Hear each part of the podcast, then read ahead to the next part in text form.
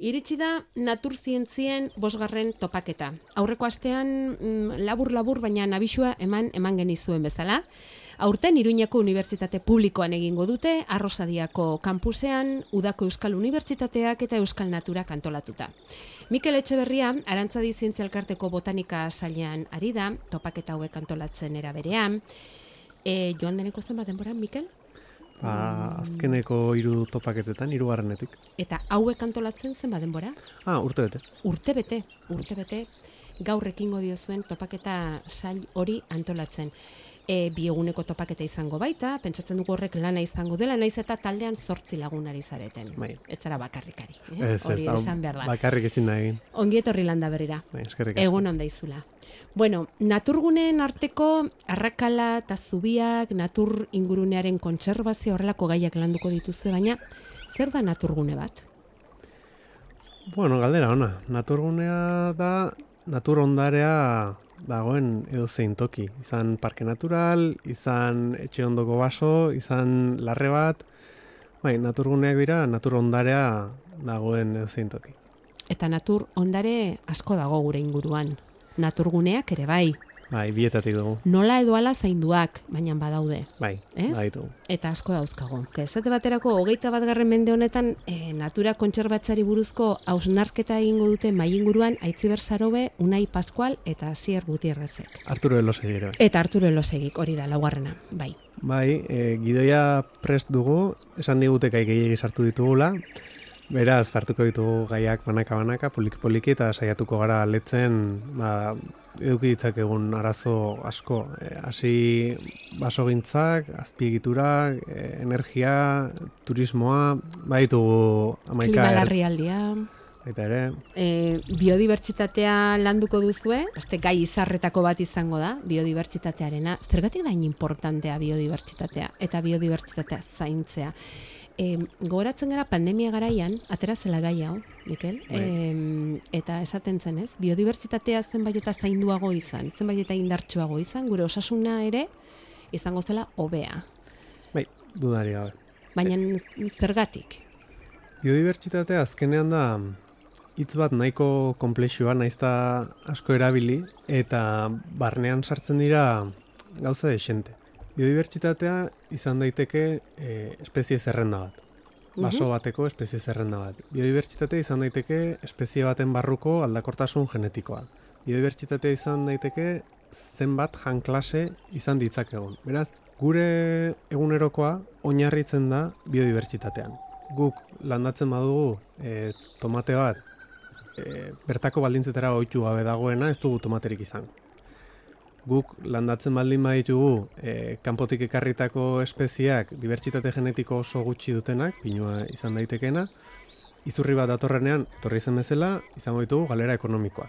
Mo, orain gaztainarekin pasatzen ari zaiguna. Antzekoa. Esate baterako, Adibidez. ez? Eta beraz, hor horren atzean dagoena da natur eh, ondarearen simplifikazio bat, biodibertsitatearen simplifikazio bat, e, ba, pinu espezie bakarra edo eukalipto espezie bakarra hainbat hektareatan, edo jan espezie bakarra e, ba, arroza izan daitekena, garia edo dena alakoa. Eta simplifikazio horrek e, zailtzen du edo zein gertaeraren aurrean erantzuna izate. Beraz, horregatik da e, biodibertsitatea hain garrantzitsua. Zenbat eta aldaera, mota, m, berezitasun gehiago izan, edo zeri erantzuteko aukera gehiago. Eta, eta azkenean, ba, landaren kasuan, ni gehiago ibiltzen naizelako hortan, e, haien iruditu dakiguke, ba, loretxo batek e, ez, ez, ez digula ezer ekartzen. Baina agian azten dugu lore hori azten dela baso heldu batean eta baso heldu dituztela sustrai oso zabalak eta horrek luiziak ekidin ditzakela. Beraz, lore txiki hori azaltzeak berak beste zerbait ere esan nahi du. Beraz, horri dena eta askoz gehiago eh, dago biodibertsitatearen barruan. Bai, oso kontzeptu zabala da, esan nahi handiko hitza da, eta edukiera handikoa era berean, ezta? E, esate baterako biodibertsitatea aberastuko genuke espeziak birsartuz, ez? Hori da mm, beste, beste hitzaldietako bat. Euskadi irratian hain ezaguna dugun edorta namunok adibidez, arrano arrantzalearekin hamar urteotan urdaibain duten proiektu aurkeztuko du. Espezie berri bat sartzeak aberastasuna dakar. Bai. Baina era berean hori landu egin beharko da. Noski. Eta ez da erraza izango, edo hartu namunok behin da berriz kontatu digun bezala, ez, ez da erraza izango espezie berri bat e, egokitzea, hor daukazun eremu horretara, eta, eta aurrera egitea. Horregatik horren besteko poza ematen digu, ez? Arrano arrantzale honen arrautza bat eta arrautza utzi eta txita ikusten dugunean, eta hori dena, ez? Bai, sartu nahi izan dugu espezien behar sartzea, badelako kontserbazioaren adar bat. Egin daitezke kontserbazioan amaika gauza, Mhm. eta horietako bat da espeziak bersartzea. Eduki ditzakena baita ere bere arazoak. E, ez duelako funtzionatzen, edo ez delako aproposein, edo mila kontu. Baina helburua hori da, e, azteko habitata, espezie horren habitata lehen eratzea edo aurkitzea e, leku bat aproposa espezie horrentzako, eta bersartzeak normalen egiten dira aurrez bazegoen, espezie hori bazegoen lekuetan, eta e, saiatzen da alik eta toki gertuenetik ekartzen ale batzuk edo edo inguruko bai, inguruko populazioetatik ekartzen eta txertatzen e, habitatean. Desagertu bat zen, zerbaitegatik desagertu zen, eta litekena da habitat horiek oraindik ez egotea e, punturik onenean. Baina, bersartzek laguntzen dute hori dena fintzen, doitzen, eta azkenean ba, kontserbazioari onura bat egin diezaioke. Mhm. Eta Pirineotako hartzari buruz? Bueno, kontatuko digu Miel Mari Elosegik, ez da? E, adibide hori, arrakastak eta hobekuntzarako aukerak dio berak. Hartza, otsoa, Mikel, hauek polemika iturri ere izaten dira zenbaitetan, ze ez da beti erraza izaten horrelako espeziak eta gizakiaren interesak batzea. Bai, hor- hortik datozte e, aipatu dizkizudan arazoak, ezta? E, biodibertsitatea mantentzeagatik e, egin daitezke neurri batzuk, e, ba, bueno, sortu ditzakenak ba, arazo sozialak edo, edo bestelako arazo batzuk. E, egun eginda bersartze bat Pirineoetan eta eta ez digu horri, horri buruz bakarrik hitz egingo, baina horri buruz ere bai. Eta bueno, ba, ze, ze ekarri den horrek eta hobeto nola egin daitekeen edo Ikusiko da, dugu. ezta? Bueno, eta gero e, atentzen eman digu era berean em, landaren kontserbazioan e, aparteko garrantzia dutelako landarek biodibertsitatean, ezta? E, maio eta mendik landuko duen gaia. Nola mm, exitu eta in situ landareak kontserbatu landareai hori hoiei nola nola heldu. Zer esan nahi du horrek? Exitu eta in situ, bueno, in situ gutxo gara bera bakigu, baina Bai. exitu, landareak beren tokitik kanpora edo nola, nola Bai, ba, ulertu behar da hori? Zehazki horrelaxe, bai, Hori hitz, da. hitz teknikoak dira, baina Bai. esan nahi duena e, ba, in situ lanak egiten direnean, ba, landarearen beraren e, aleetan zerbait egin, edo e, Mhm. mendian e, ekintza batzuk egin, habitata egokitu izan daiteke, eta exitu berriz da, menditik edo landarearen jatorrizko tokitik kanpo, eta izan daiteke, haziak bildu eta gordetzea toki batean. Inoiz, zerbait gertatuko balitz, hazi horiek izan, eta berriro ere, ba, bersartze baten bidez, edo antzeko lanen bidez, landare hori berreskuratzen. Ai, aztiak aipatu dituzu, Bai. Mikel, aztiak guri landaberren asko gustatzen zaizkigu, aztiak gure entzule izter esanik ez, aztien mundu, gainera hori murgilduta gaude, aztiak biltzen ari gara, garaia da udazkenean aztiak biltzekoa, gero udaberrian landatuko ditugu landare horiek e, era- eratortzeko, eta mundu, ez, liluragarria da aziena.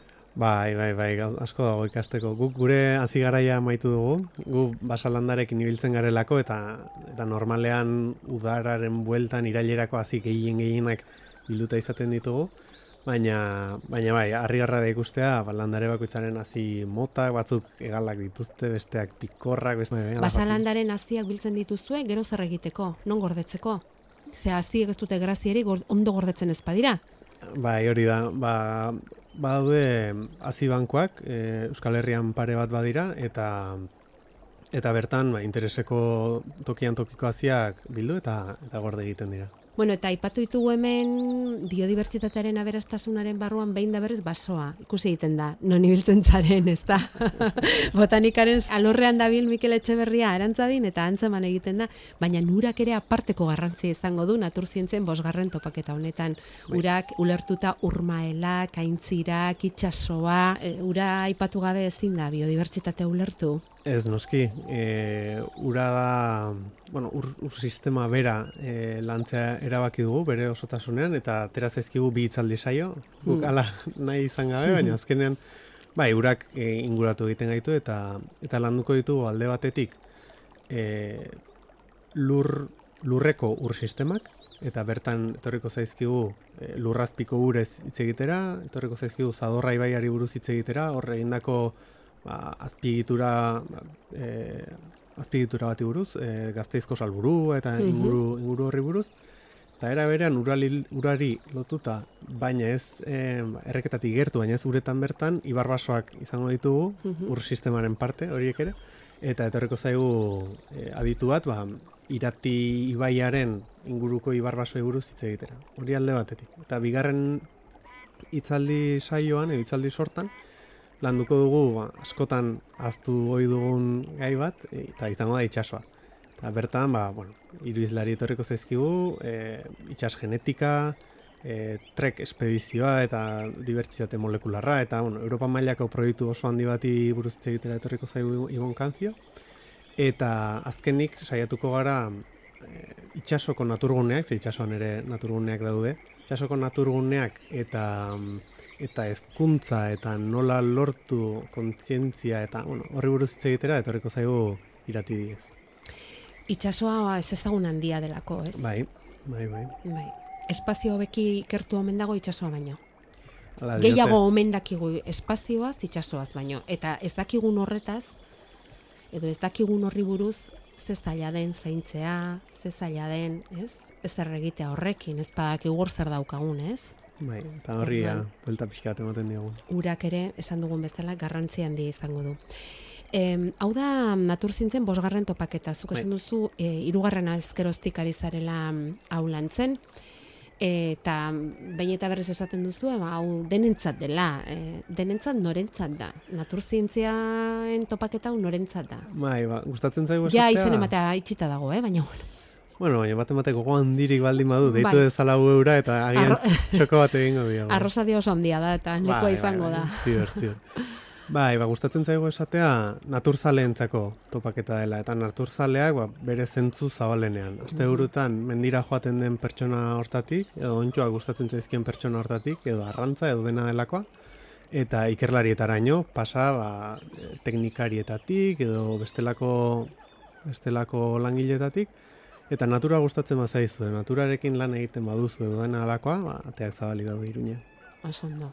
Eta gero behin hitzaldi hauek egiten direnean eta Mikel, zuk ikusi duzunagatik publikoaren eta hor parte hartuko duten adituen artean eta sortzen alda alako solasaldirik, e, iritzi trukaketarik, ze giro sortzen da. Bai, bueno, saiatzen gara katerin batera maten, eta janaren, importantea. bai, janaren inguruan, eta hain jende interesgarriarekin beti sortzen dira ba, elkarrizketa politak, hausnarketa Mhm. ederrak, eta gainera, batez ere ikasleentzako, aukera polita izan daiteke, ba, beraien irakasle edo izan daitezkeen horiekin, ba, bestelako harreman bat e, sortzeko, bestelako rol batzurekin, eta eta etorkizunerako ba, beste, beste aukera batzuk e, sortu daitezke, ba, izan ikerketa lerro bat, izan e, bai, horrelako kontuak sortu izan dira eta eta polita izaten da. Polita izaten da. Bueno, asteburuan gaude eta aztu oso murgilduta egongo zara Iruñako hitzaldi hoietan eta naturzintzen bosgarren topaketa horretan. Baina ara e, joateko asmorik ez daukanak edo joan ezin duenak eta hala ere asteburuan naturgune gozto bat bisitatzeko grina piztu bali diogu bakarren bati, eta hori handia litzateke, zer gomendatuko zenioke? Ze, ze bisita gomendatuko zenioke?